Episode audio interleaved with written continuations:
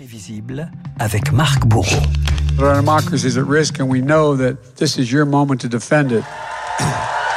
Notre démocratie est en danger, c'est le moment de la défendre. Marc, les mots de Joe Biden, cette nuit aux États-Unis, à moins de 24 heures des élections de mi-mandat. Scrutin marqué par une campagne d'une incroyable violence. Violence et politique, cela n'est pourtant pas nouveau dans le pays de l'oncle Sam. Et tout d'abord, Renaud, retour sur ce climat délétère qui pesait sur cette campagne des élections de mi-mandat, avec une affaire particulièrement symbolique. L'agression du mari de Nancy Pelosi, la présidente de la Chambre des représentants, c'était le 28 octobre dernier à San Francisco. L'assaillant est un militant d'extrême droite, antisémite, complotiste. Machination, crie Donald Trump. Sa probable future colistière, Carrie Lake, candidate dans l'Arizona, prenait plutôt l'affaire avec le sourire. Nancy est peut-être bien protégée à Washington, mais pas à San Francisco. L'agression de Paul Pelosi est à l'inverse un choc dans le camp démocrate. Ces mots du président Joe Biden quelques heures après l'attaque. L'homme armé disait Où est Nancy? C'est inqualifiable. Il n'y a pas de place aux États-Unis pour toute cette violence, cette violence politique.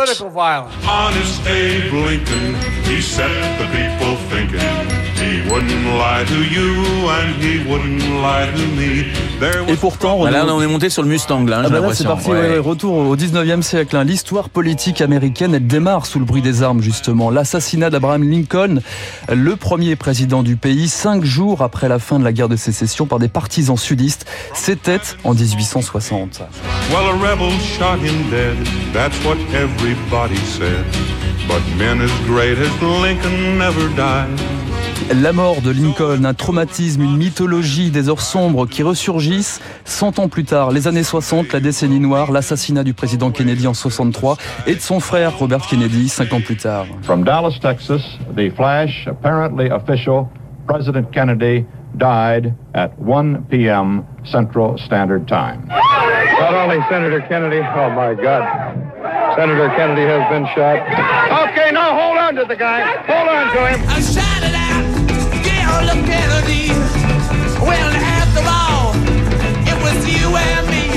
Sympathy for the Devil. Exactement, les, les Rolling Stones. Ouais. J'ai crié qui a tué les Kennedy alors qu'après tout, c'était vous et moi, chantait Mick Jagger en 69. La mort d'un président, d'un sénateur, de Martin Luther King dans l'Amérique de la guerre du Vietnam et des émeutes raciales. Le président de l'époque, Lyndon Johnson, peine à trouver ses mots. Cette tragédie et cette violence insensée jettent un voile sombre sur l'Amérique. C'est le moment pour tous les Américains de rester main dans la main et de marcher unis, de partager les peines et ouvrir une aube nouvelle. Notre objectif, c'est le progrès et la justice, que la démocratie puisse perdurer. I get elected on Friday, assassinated on Saturday. Si j'étais président, je serais élu le vendredi, assassiné le samedi, enterré le dimanche, chantait Wycliffe Jean après la tentative d'assassinat de Ronald Reagan. Des présidents pris pour cible et désormais d'autres qui sèment le chaos. 6 janvier 2021, rappelez-vous, Donald Trump conteste sa défaite à la présidentielle et jette de l'huile sur le feu. Nous avons gagné cette élection. On va marcher et je serai là pour vous jusqu'au Capitole. Sur les images, des centaines de manifestants d'extrême droite complotistes investissent le siège du Congrès en pleine certification des résultats de Joe Biden. Des élus couchés au sol, des policiers dépassés par les événements.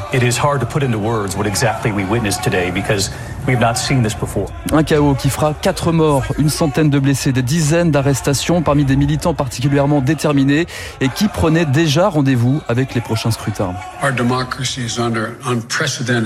Notre démocratie connaît un assaut sans précédent. C'est du jamais vu à notre époque. Je vais être clair. Ces scènes de chaos ne représentent pas l'Amérique. Ce que nous voyons, c'est un petit groupe d'extrémistes qui veulent l'anarchie. Petit groupe d'extrémistes, mais très déterminés, comme le détaille l'un d'entre eux. En Amérique, il y a quatre boîtes de liberté.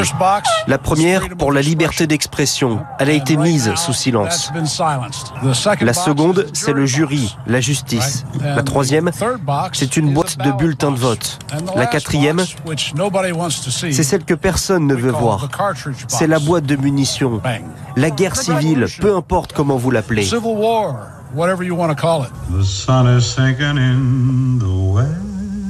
Le révélateur de deux Amériques qui ne se parlent plus. La presse, certains élus parlent désormais euh, d'une rupture, d'une nouvelle guerre de sécession qui se profile du Far West, d'un indéniable retour à la caisse départ au pays d'Abraham Lincoln. Just my rifle, and me gonna hang my sombrero on the limb.